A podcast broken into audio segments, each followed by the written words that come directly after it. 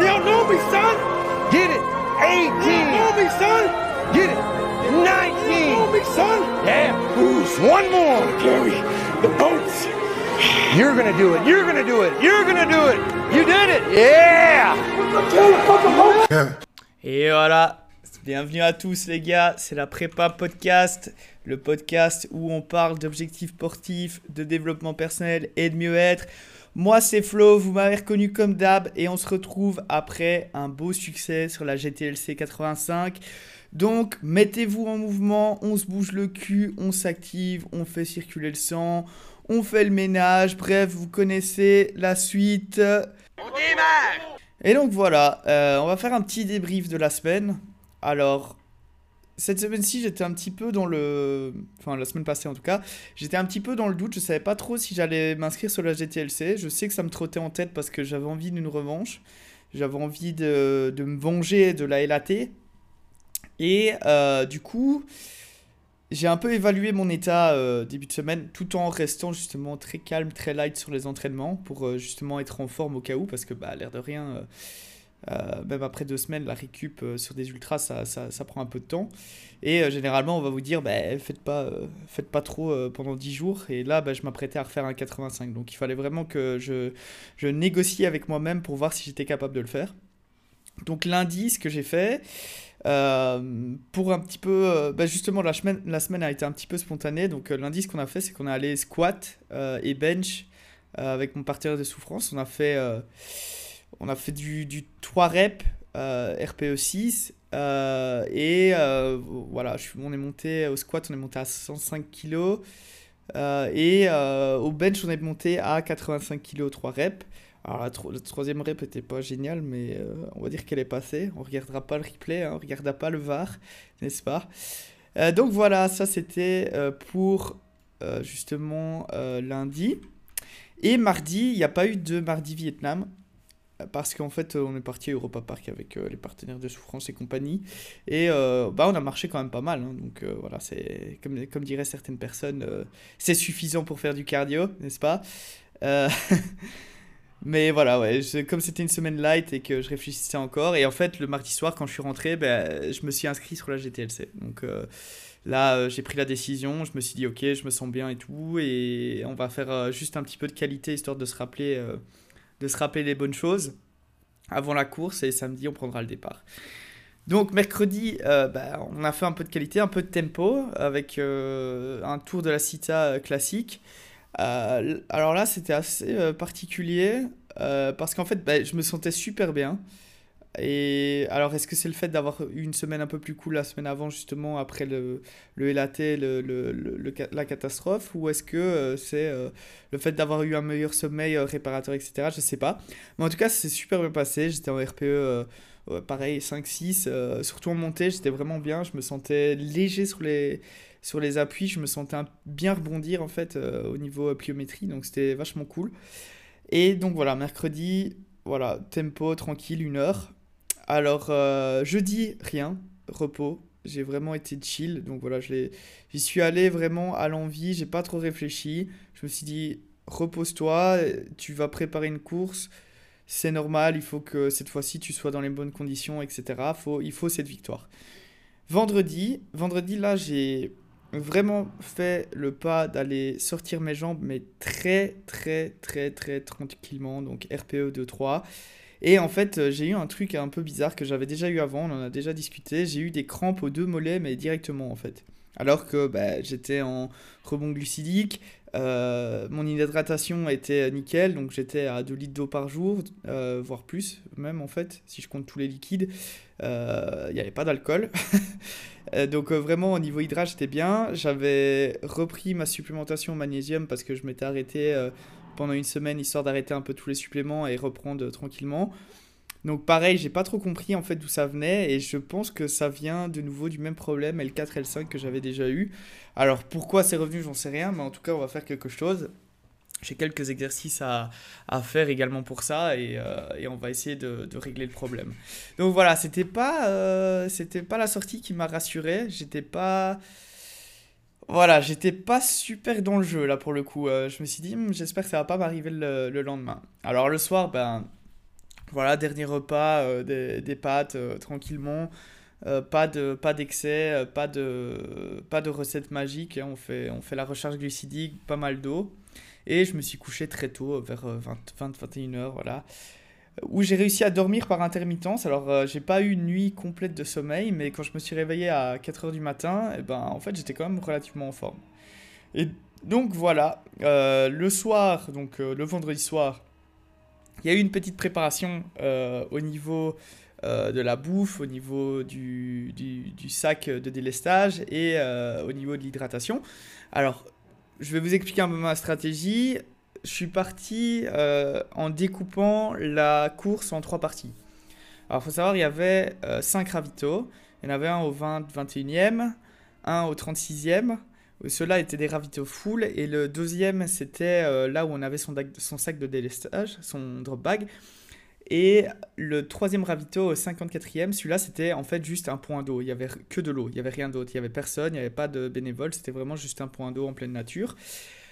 Et ensuite, le dernier ravito était au 66e. Euh, ouais, c'est ça, 66.5 si je m'abuse. Et puis oui, évidemment, il y avait le ravito de fin que j'ai compté dans les 5, mais en fait, il n'y avait que 4 ravitaux. Euh, donc voilà, j'ai fait, euh, j'ai segmenté ma course en 3. La première partie étant jusqu'au sac de délestage, donc le deuxième ravito. Donc ça, c'est la première partie. La deuxième partie jusqu'au ravito du 66.5, donc le dernier ravito officiel. Et la dernière partie, bah, le restant de la course. Alors, comment j'ai fait ça au niveau euh, hydratation et au niveau euh, nutrition? En fait, je suis parti avec. J'ai préparé des petits sacs euh, avec tout ce que j'avais besoin pour chaque partie. et dans le premier sac, j'avais beaucoup de gel, beaucoup de pâtes de fruits et des Cliff Bars. Enfin, des Cliff Bars, j'en avais deux. donc pour les, pour les 4 premières heures, on va dire, de course. Parce que j'estimais plus ou moins 4, 4 à 5 heures pour arriver au, deuxième ravito. Et, euh, et ensuite, euh, sachant qu'il fallait euh, prévoir un ravitaillement où il y allait avoir que de l'eau et qu'il fallait absolument que je reprenne de, de, une boisson glucidique, en fait, j'avais préparé un sac avec plus cet aspect, enfin, avec de la poudre mortaine dans un de mes sacs, et alors vraiment coup de fouet et du salé, donc pastilles de sel, etc., pour mettre dans mon autre flasque. Et pour la dernière partie, là, j'ai réservé vraiment tout ce qui était coup de fouet. Euh, caféine, etc. pour être sûr de tenir jusqu'au bout. Et en fait, c'était vraiment très pratique parce que quand je suis arrivé euh, au sac de délestage, bah, tout était déjà prêt. quoi. Donc voilà, ça c'est comment je me suis préparé le jour avant. Réveil 4h du matin, petit-déj euh, environ 900 calories. j'étais vraiment, vraiment bien, genre tout était nickel au niveau hydratation. J'étais bien, je me sentais pas du tout déshydraté du matin. donc j'ai quand même bu de l'eau évidemment, j'ai pris une pastille d'électrolyte avant. Euh, j'ai pris mon café, j'ai bien déjeuné, j'ai pu aller aux toilettes tranquillement, j'étais vraiment serein à ce niveau-là, pas de stress. Je suis sorti de chez moi, je me suis pas enfermé à clé, donc déjà pas de stress à ce niveau-là. Et je suis parti vers 5h15, 5h30 euh, jusqu'au VIFA. Et j'avais à peu près une heure et demie de course, euh, une heure et demie de route, pardon. Et donc, euh, et donc voilà, je suis arrivé là-bas à 7 heures euh, où il n'y avait pas encore grand monde. Il y avait une ambiance très sereine, très silencieuse. Il n'y avait pas beaucoup d'ambiance. Même le speaker n'était pas encore très en forme. Voilà, il, il, annonçait quelques, quelques petites informations par-ci par-là, mais pas, pas forcément grosse ambi. Et en fait, une fois que la foule est arrivée et le soleil était là, donc en fait, le soleil a annoncé déjà la couleur pour la journée. Il euh, faut savoir que la météo toute la semaine n'annonçait pas du tout ça. La météo toute la semaine annonçait euh, gris, pluie. Et, euh, et, en fait, le matin même de la course, ça disait plein soleil avec peut-être des averses vers 15-16 heures. Donc en fait, on s'est mis sur le, le, sas de départ. là, ça a pris un peu de retard parce que en fait, ils ont check la balise GPS de chacun. Il n'y avait qu'une personne pour le faire. Et, euh, et, ça a pris. Ben, on devait démarrer à 8h et au final, on a démarré à peu près vers 8h20, quelque chose comme ça. Donc il y a eu un peu euh, de retard. Et bon, voilà, on se met sur la ligne de départ, on a les annonces, euh, sécurité, balisage, etc. on nous annonce au 8 kilomètre qu'en fait, il y aura un petit changement parce qu'il y a un pont qui est devenu impraticable justement avec les intempéries qu'il y a eu la semaine. Et du coup, ben, en fait, vers 8 km, il y a un petit changement. Euh, mais euh, voilà, ça serait bien balisé, etc. Donc il fallait faire confiance au balisage. vu mon expérience du balisage il y a deux semaines, bah, j'étais pas super serein. Bah, J'avais quand même le GPX sur la montre, mais vu que le GPX avait changé à ce niveau-là, bah, voilà, il allait falloir être super concentré. Et donc voilà, on commence la première partie de la course, le départ. Le départ se fait sur la piste de ski euh, de FIFA. Et en fait, c'est une énorme descente euh, directement, euh, histoire de, bien réveiller les, quadriceps et les ischios. Et en fait, c'est un peu difficile à descendre parce que c'est beaucoup de trous de lapin, il y a des hautes herbes, on voit pas très bien où on met les pieds, etc. Donc ça aurait été dommage de se faire une cheville dès le départ. Alors je sais que si j'avais fait des pronostics de Renix, on m'aurait dit la cheville au deuxième kilomètre. Euh, ben là, euh, j'ai pas eu la cheville, donc euh, voilà, ça s'est bien passé. Donc voilà, première, première, premier départ, on, on, démarre sur, sur cette grosse descente et on prend directement du rythme. Alors au début, je, pars, je pars vraiment serein, j'essaie de vraiment rentrer dans ma course, de ne pas monter trop, de rester vraiment dans un RPE 2-3. Et ben, j'ai quand même en fait des, des segments. Euh, bah après, au début, il n'y a pas forcément de, dénivelé, mais j'ai quand même des, des, des paces euh, qui se tournent entre 5 minutes et 6 minutes au kilomètre euh, en RPE de 3, donc je, me sens vraiment bien. Et j'ai même des, comment, des kilomètres où je vais passer à 5, 5 minutes le kilo quoi. Donc euh, je suis vraiment bien. Et alors bon bah quand les premières montées arrivent, en fait euh, je suis un peu en mode économie, euh, donc gestion. Et là j'hésite à pas marcher, surtout dans les, dans les côtes à, plus de 15%. par contre, les côtes qui sont vraiment entre 5 et 10%, là, j'hésite pas à courir en fait, mais en gardant justement un effort relativement modeste.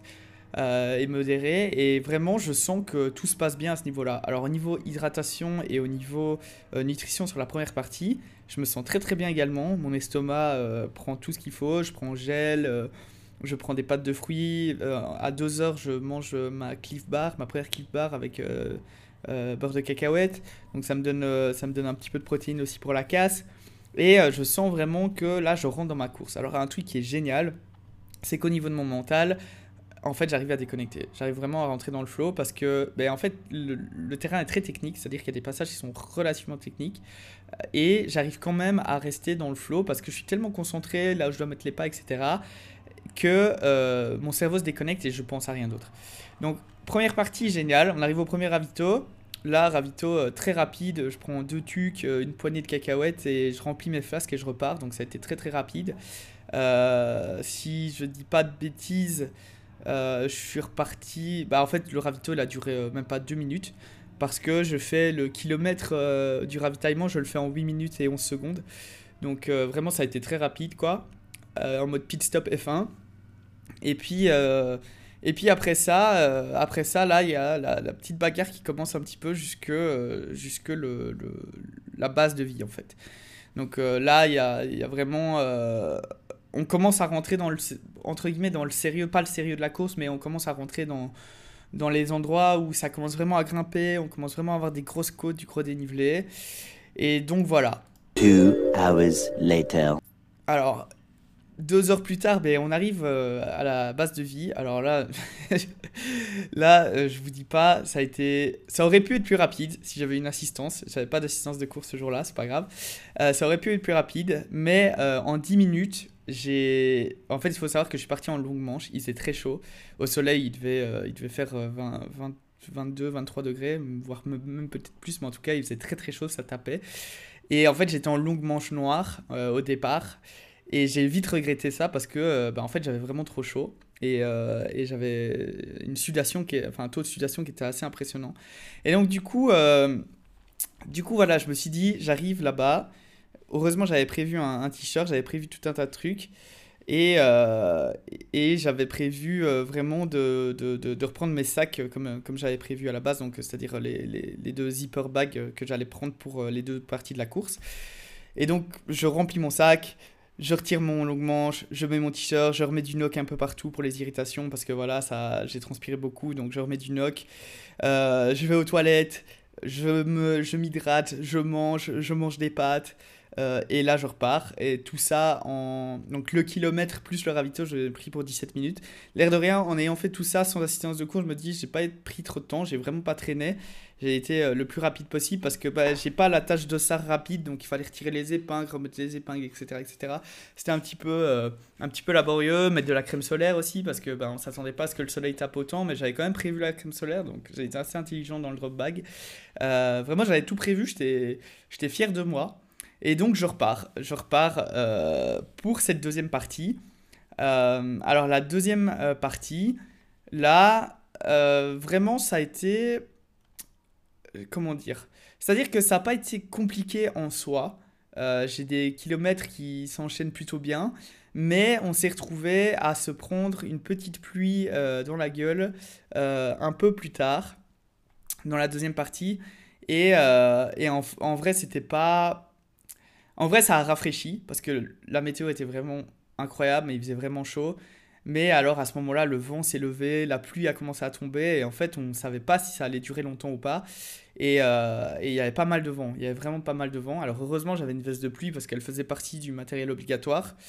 Euh, mais euh, je ne l'ai pas mise. Je me suis dit non, ça va passer, je vais pas être si trompé que ça. Et puis le soleil va revenir.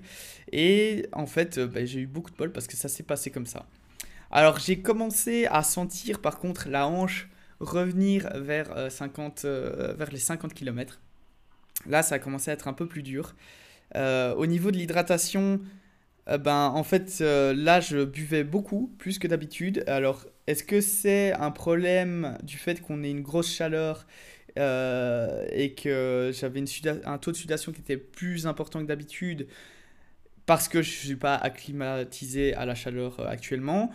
Ou est-ce que parce est-ce que j'avais un problème au niveau de ma balance de mes électrolytes? Je sais pas du tout. Mais en tout cas, j'ai vraiment dû rationner mon eau parce que je voyais que je buvais des grandes gorgées, chose que je ne fais pas d'habitude, mais j'avais vraiment soif en fait. Et donc quand je suis arrivé euh, au troisième ravito où c'était juste un point d'eau, j'ai bu encore beaucoup, j'ai pris une pastille de sel. Et, euh, et j'ai bien rempli mes flasques avec le Morten, euh, avec euh, tout ça. J'ai pris un gel et je suis reparti. Mais je sentais que niveau de l'eau, c'était pas. Enfin, au niveau de l'hydrage, j'avais plus de besoin que d'habitude. Et j'ai pas regretté de pas avoir troisième flasque, mais je sentais que j'étais limite, quoi. Je sentais qu'il fallait que je fasse gaffe. Et donc, à partir de là, ça a été un petit peu la guerre jusqu'au 66 euh, parce que j'ai commencé à avoir aussi cette douleur de hanche comme je viens de le dire et bah, la fatigue musculaire commence à arriver. Et c'est là en fait qu'on rentre un peu dans le on rentre un peu dans le dur. On rentre un peu euh, dans, dans, dans, la partie où c'est le mental qui va prendre le dessus. Euh, et au final au final voilà c'était assez cool parce que on se croisait avec deux trois personnes. Et en fait c'était un petit peu un jeu de je le dépasse en montée, il me redépasse en descente ou inversement. Et, euh, et en fait, on arrive à se retrouver comme ça. Et puis euh, voilà, on, discute un peu. Mais moi, c'est aussi le moment où j'ai commencé à, à, mettre de la musique. Donc euh, j'ai pris mon téléphone, j'ai mis mes écouteurs. Je me suis mis un peu de la musique pour, pour vraiment déconnecter jusqu'au dernier ravito. Et, et, rentrer dans cet inconfort au niveau des douleurs parce que bah, elles sont là, mais, mais j'ai aussi envie de profiter de ma course et de pas trop penser à tout ça et de bien déconnecter ma tête. Alors j'ai eu mes mantras qui ont joué, ça c'était vraiment génial, ça m'a fait beaucoup de plaisir de voir que mentalement j'étais bien bien bien dans ma course.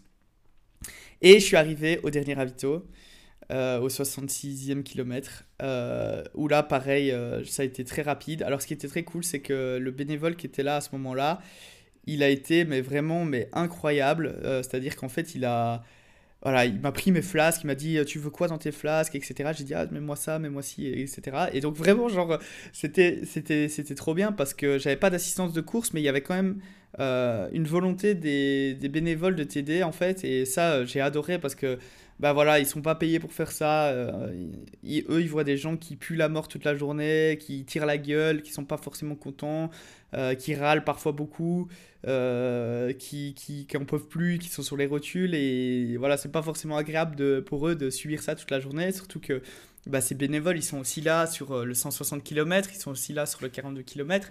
Donc ils vont rester longtemps en poste et ils n'ont rien demandé à personne et ils sont là par par envie de le faire. Donc euh, voilà, encore merci à eux d'ailleurs s'ils écoutent ce podcast. Euh, les gars, vous avez trop géré sur tous les ravitaux, à part celui où il n'y avait pas de bénévoles, mais euh, vous avez trop géré et franchement, c'est ça fait la diff sur des courses pareilles pour, pour beaucoup d'entre nous.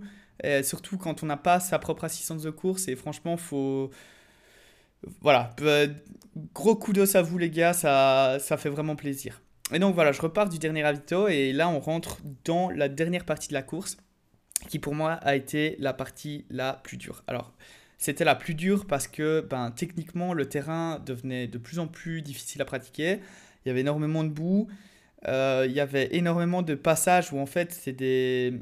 C'est pas des single track mais en gros, c'est des passages où tu as énormément de racines d'arbres, tu as énormément de, gros rochers, tu dois un petit peu escalader, tu dois un petit peu faire attention où tu mets les pieds, enfin même beaucoup. Et, euh, et ton niveau de concentration n'est pas forcément le même qu'au début de la course. Donc du coup, c'est l'air de rien, c'est relativement difficile de rester concentré. Et en fait, tu as cet aspect où tu cours et, euh, et puis d'un seul coup, il y a énormément de boue, donc tu dois faire un peu attention où tu mets les pieds. Euh, tu as, des racines, tu dois faire aussi attention à tes chevilles. Euh, tu as des grosses descentes techniques où tu vois pas forcément où tu mets les pieds, donc tu sais pas débouler non plus. Et en fait, ça te casse ton rythme. C'est-à-dire que tu cours et puis d'un seul coup, tu as un cassage de rythme. Et donc tu relances à chaque fois en fait derrière ces petits obstacles.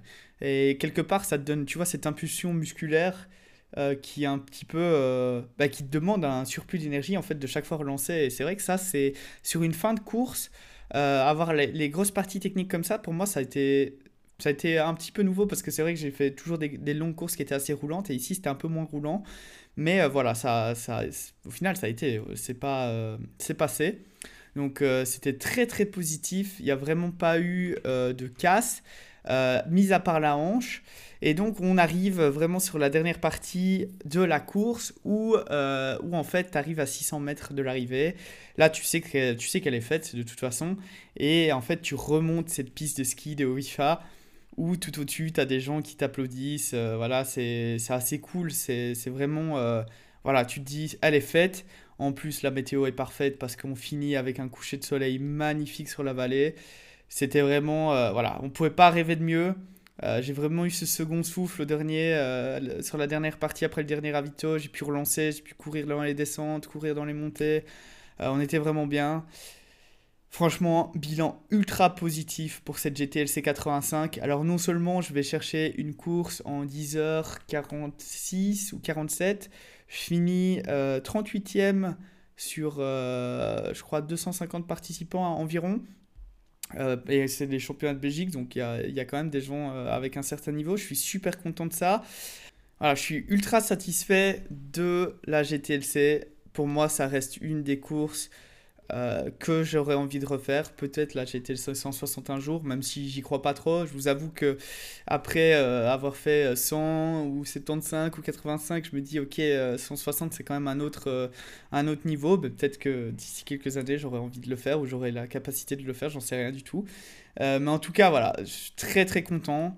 je suis rentré chez moi, on a, on a fêté ça avec quelques potes, on a bu un verre, vraiment euh, j'étais, j'étais encore bien, j'étais un peu fatigué évidemment, mais euh, j'étais bien, j'avais des douleurs, difficultés à marcher.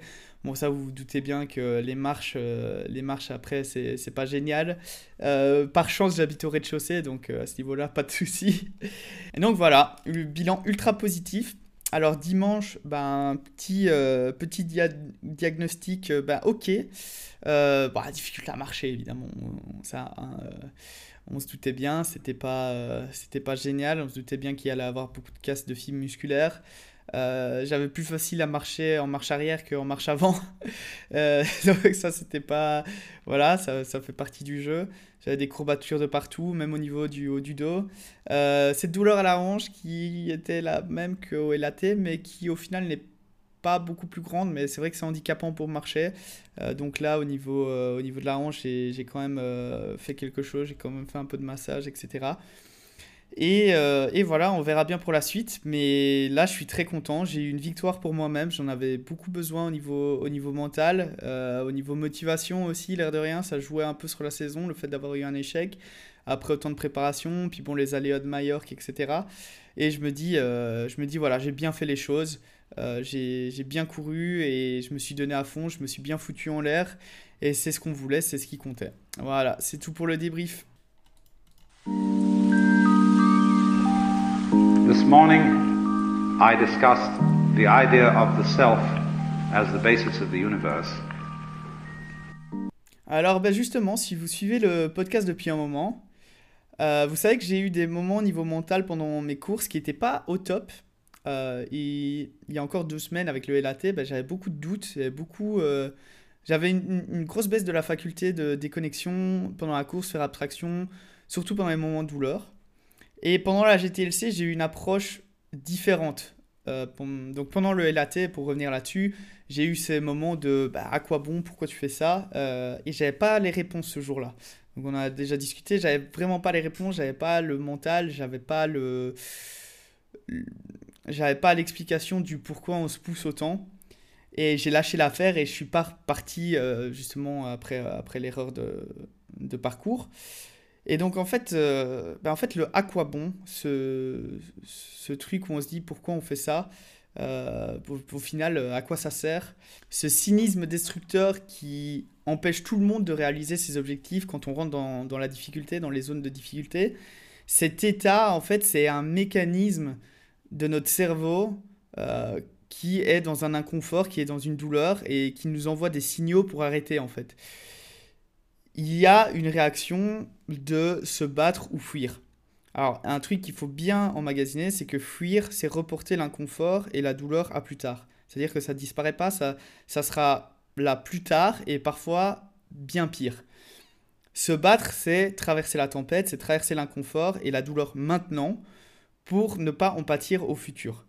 Donc pour, euh, pour être plus fort plus tard. Alors, ben, pendant la GTLC, je suis arrivé à relativement tard à ce moment où je rentre dans la cave de la douleur et il faut creuser.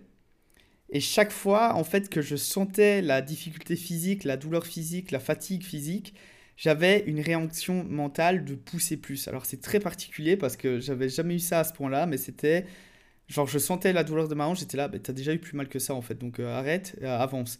Et vraiment dans ma tête c'était comme ça non-stop. J'avais des crampes, euh, enfin pas vraiment des crampes, mais j'avais des fatigues au niveau des, des, des, des quadriceps dans les descentes. Et j'étais là, mais en fait tu peux quand même courir dessus, c'est pas un problème. Et je courais, et je dévalais les descentes. Et vraiment j'étais, je me suis étonné mentalement moi-même. Et je me suis dit, ben, je peux vraiment endurer plus que ça en fait. Moi, c'est pas mon corps qui va décider aujourd'hui, c'est pas la douleur qui va décider aujourd'hui, et c'est devenu un mantra tout le long de la course. Je me suis vraiment en fait rappelé cette phrase de Sénèque sur le fait de traiter son corps durement tout le temps pour qu'il soit pas désobéissant à l'esprit euh, à un moment donné. Et, et vraiment ça, je me suis dit, mais oui, gros, en fait, tu as fait le travail pendant X semaines pour un objectif qu'au finalement tu n'as pas pu faire, mais là tu es là aujourd'hui avec ses capacités physiques et tu as les capacités mentales de le faire, donc tu vas le faire. Et en fait, on revient au fait de travailler le physique tout le long pour subvenir au mental quand il souffre et de travailler le mental quand le physique prend pour son grade. Donc ça, c'est des choses que j'ai déjà répétées et je répète encore une fois, c'est tellement important pour vos objectifs parce que ce sont des choses en fait que vous avez dans le sport, mais que vous pouvez transposer dans la vie de tous les jours. Si vous bossez sans cesse sur quelque chose qui vous tient à cœur et que vous n'avez pas les résultats escomptés, que vous n'avez peut-être pas la reconnaissance que vous recherchez, en fait, il, se peut que vous tombiez dans, le, dans ce cynisme destructeur et ne pas arrêter de vous dire ah bah tout ça ça sert à rien pourquoi je le fais? Mais c'est là en fait que vous devez faire la diff avec les autres. C'est là où tout le monde stoppe et où nous on continue. C'est le moment où en fait on se met au-dessus du lot parce qu'on fait ce que les autres ne font pas. Et c'est censé être dur. C'est pas censé être un truc facile. C'est censé être dur c'est censé être inconfortable et c'est censé nous faire sentir comme une sorte de dissonance cognitive parce qu'on n'a pas l'habitude de ça. Mais c'est tellement important de passer au-dessus parce qu'en fait, vous allez, vous allez vous mettre cette difficulté, vous allez passer outre, et six mois plus tard, vous allez regarder en arrière, vous allez faire, mais en fait, c'était facile. Si vous, si vous revenez là maintenant en arrière, si vous prenez un, bête exemple du permis de conduire, alors le permis de conduire, tout le monde stresse pour le permis de conduire. Il y a un stress incroyable, que ce soit pour le théorique, mais surtout pour le pratique. Et en fait, euh, bah, des années plus tard, vous vous rendez compte, mais pourquoi j'ai stressé autant C'était ridicule. Et ça, je vous jure, c'est un vous avez passé une difficulté, c'est normal, la vie est difficile à certains moments, il faut passer outre, il faut man up entre guillemets, il faut accepter que qu'il y a des moments qui sont difficiles, qu'il y a des émotions qui vont vous traverser, qui vont pas rendre les choses faciles, mais euh, mais il faut les vivre et il faut faire les choses correctement. Donc voilà, ça c'était la pensée pour moi-même de cette semaine. J'espère que ça peut vous donner un petit peu euh, un boost pour vous dire ok là j'en chie mais en fait il faut que j'y aille parce que je sais que dans six mois euh, si je le fais pas je regretterai. Ben, c'est vraiment ça que j'ai envie de vous inculquer aujourd'hui.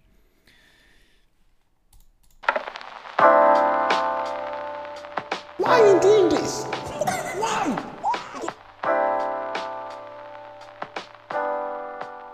Alors le pourquoi tu fais ça euh, aujourd'hui? ben, on est un peu à la veille de l'été, les gars. Et euh, la veille de l'été, ça veut dire quoi? Ça veut dire euh, les challenges 30 jours abdos, 30 jours fessiers, 30 jours fitness, etc. Vous savez bien.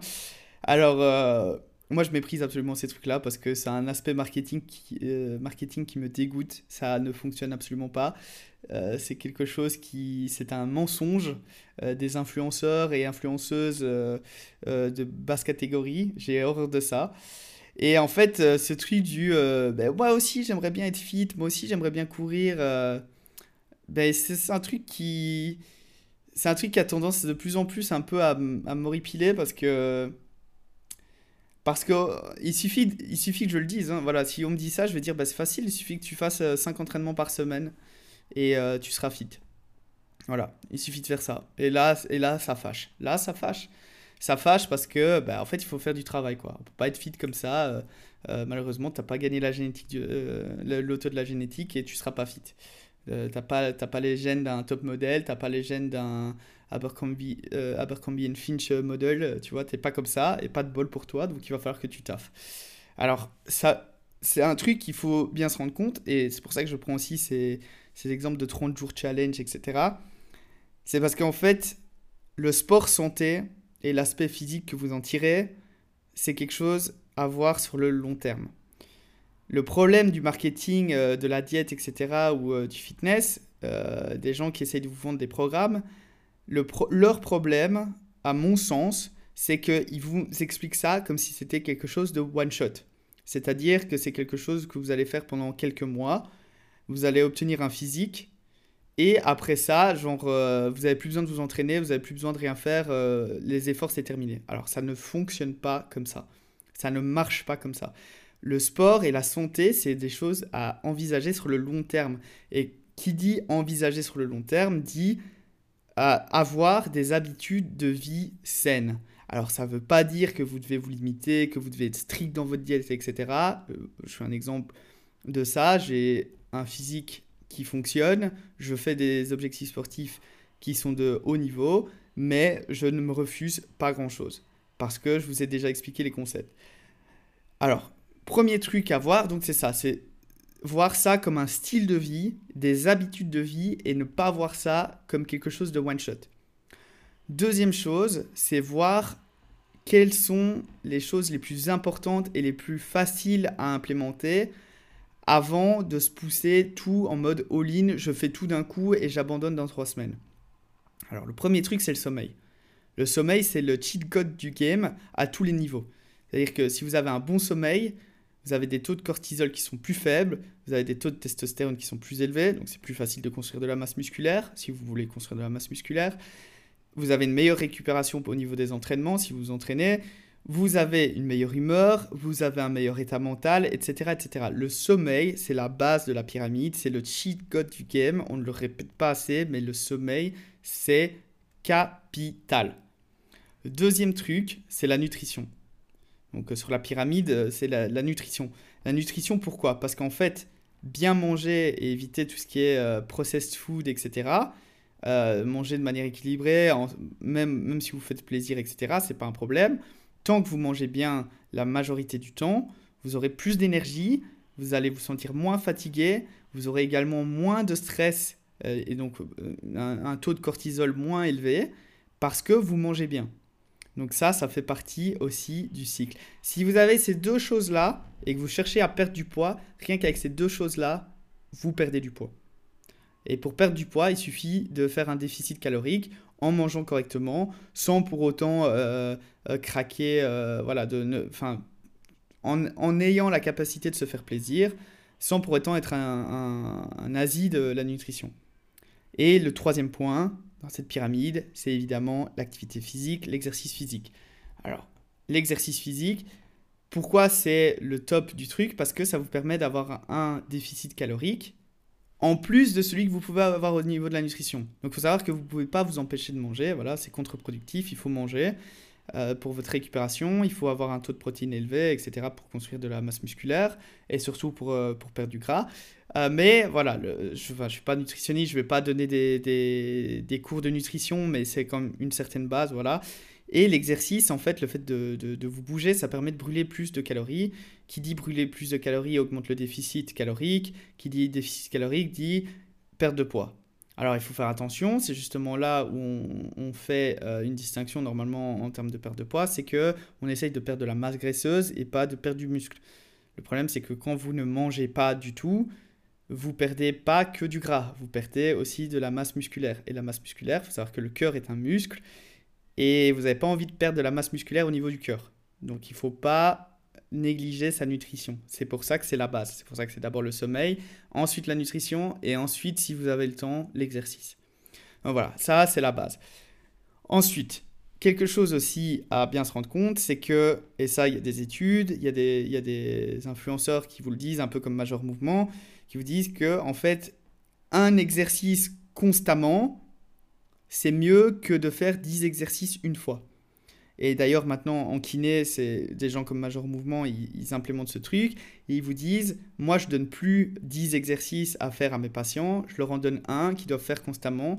Au moins, je sais qu'ils le font. Parce qu'un exercice, ça vous demande pas grand chose, alors que 10 exercices, bah déjà, faut s'en rappeler, il faut se dire Ah ouais, mais j'ai quand même tout ça à faire. Il y, a, il y a une sorte de charge mentale qui se crée autour de ce qu'on doit faire et c'est pas facile. Donc, on commence toujours par une chose à la fois. Si vous faites un exercice de manière constante, que ça devient une habitude, en fait, c'est pas difficile de derrière rajouter un deuxième exercice. Et un troisième, et peut-être un autre jour pendant la semaine, etc. etc. Donc en fait, c'est le concept de viser bas, mais constamment viser plus haut. Vous commencez petit, mais constamment vous cherchez un peu plus, et un peu plus, et un peu plus. Et c'est comme ça qu'on construit des habitudes saines de vie, en fait. Surtout au niveau du fitness, surtout au niveau euh, de la santé. C'est en commençant petit, pas tout d'un coup, euh, et euh, ensuite on progressivement ajoute un petit truc. Et on rajoute des frictions sur les choses qu'on essaye d'éviter. Alors ça paraît con, mais c'est comme ça qu'on crée ses habitudes. Et ça, je vous recommande le bouquin Le pouvoir des habitudes parce que ça explique très bien comment faire ce procédé de création d'habitudes. Et je vous assure, ça peut vraiment changer votre vie si vous avez des problèmes de procrastination euh, ou des problèmes à vous tenir à quelque chose que vous savez que vous devez faire mais vous ne le faites pas. Donc voilà. Ensuite, ben, ça c'est un concept que j'ai déjà expliqué. Le 80%, 20%, c'est-à-dire que 80% vous êtes constant, 20% du temps vous vous laissez un peu aller. Euh, pas en mode full craquage, mais on se laisse un peu aller, on se laisse vivre. C'est important parce que on n'est pas des athlètes professionnels. En tout cas, il y en a peut-être ici, mais si euh, il y a des athlètes professionnels qui écoutent ce podcast, ils sont suivis, ils savent exactement ce qu'ils doivent faire et ils n'ont pas euh, un mode de vie qui, qui est basé sur forcément l'aspect sport santé. Ici, on est dans un aspect sport-santé, dans un aspect où euh, on parle à tout le monde. Et donc pour moi, c'est important de comprendre que 80% du temps, vous pouvez être constant et 20% du temps, vous pouvez vous laisser aller et profiter un peu euh, comme euh, tous ceux qui disent, moi je préfère profiter de la vie, sortir, boire, etc. Voilà, vous pouvez faire ça, ça fonctionne. Et vous ne devez pas forcément être trop strict avec vous-même parce que bah, sur le long terme, c'est difficile de le tenir. Et le dernier point sur lequel je veux vraiment mettre l'accent, c'est la comparaison, c'est l'ennemi. On en a déjà discuté, la comparaison, c'est l'ennemi. Si, quand vous entreprenez quelque chose, que vous ne voyez pas les résultats immédiatement sur votre personne, parce que vous vous dites après deux mois, je vais avoir des résultats, alors qu'en fait, bah non, euh, c'est souvent six mois, un an, à ce moment-là, vous allez vous comparer à d'autres personnes. D'autres personnes qui n'ont pas votre génétique, d'autres personnes qui n'ont pas le même temps d'entraînement que vous, d'autres personnes qui bah, sur les réseaux sociaux, utilisent pas mal de filtres, utilisent Photoshop, etc., ou utilisent d'autres méthodes qui sont parfois même un peu plus douteuses. Et ça, vous vous en rendez pas compte parce que vous avez justement euh, le, le, filtre du réseau social. Et vous vous comparez à ça, vous vous comparez à vos proches, etc. Et en fait, c'est ultra mauvais de faire ça. Parce que vous tuez tous vos objectifs dans l'œuf dès le moment que vous vous comparez à quelqu'un d'autre que vous-même. La seule personne à qui vous devez vous comparer. Et je vous conseille d'aller écouter l'épisode sur lequel j'en parle. C'est vous-même. Vous ne devez vous comparer qu'à vous-même d'hier par rapport à qui vous êtes aujourd'hui. C'est tout. Donc voilà, tous ces points clés-là, c'est pour aller vers l'avant.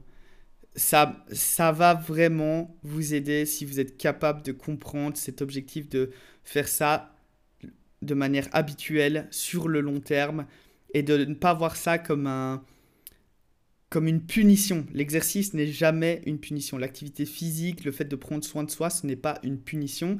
C'est quelque chose que vous faites parce que ça vous permet de faire plus dans la vie et de pouvoir le faire plus longtemps. Il faut vraiment prendre ça comme un objectif santé. Et donc voilà, c'est la fin de la rubrique. Et c'est aussi la fin de cet épisode. J'espère que ça vous a plu. Je vous invite à follow sur Spotify, Apple Podcasts, euh, Deezer, etc. De laisser une note sur le podcast parce que ça m'aide vachement pour le référencement. Partagez l'épisode à vos potes qui ont besoin d'un petit peu un petit coup de boost, etc. Je pense que vous savez bien que ce contenu il est fait pour tout le monde. Et alors n'hésitez pas à suivre la prépa podcast sur Instagram et sur Facebook. Les deux se trouvent facilement. Vous tapez la prépa podcast, vous allez trouver ça super facilement. Partagez avec un max de monde, moi ça me fait méga plaisir. Encore merci pour tous vos messages de support pendant la course, ça m'a fait ultra plaisir. Sachez que, que je vous oublie pas et à chaque fois j'essaye de vous le rendre. Et c'est ultra important pour moi d'avoir ce soutien de votre part parce que bah, quelque part ça me, fait, aller de l'avant. Et donc euh, voilà, encore merci à tous. Moi je vous dis à la semaine prochaine et ciao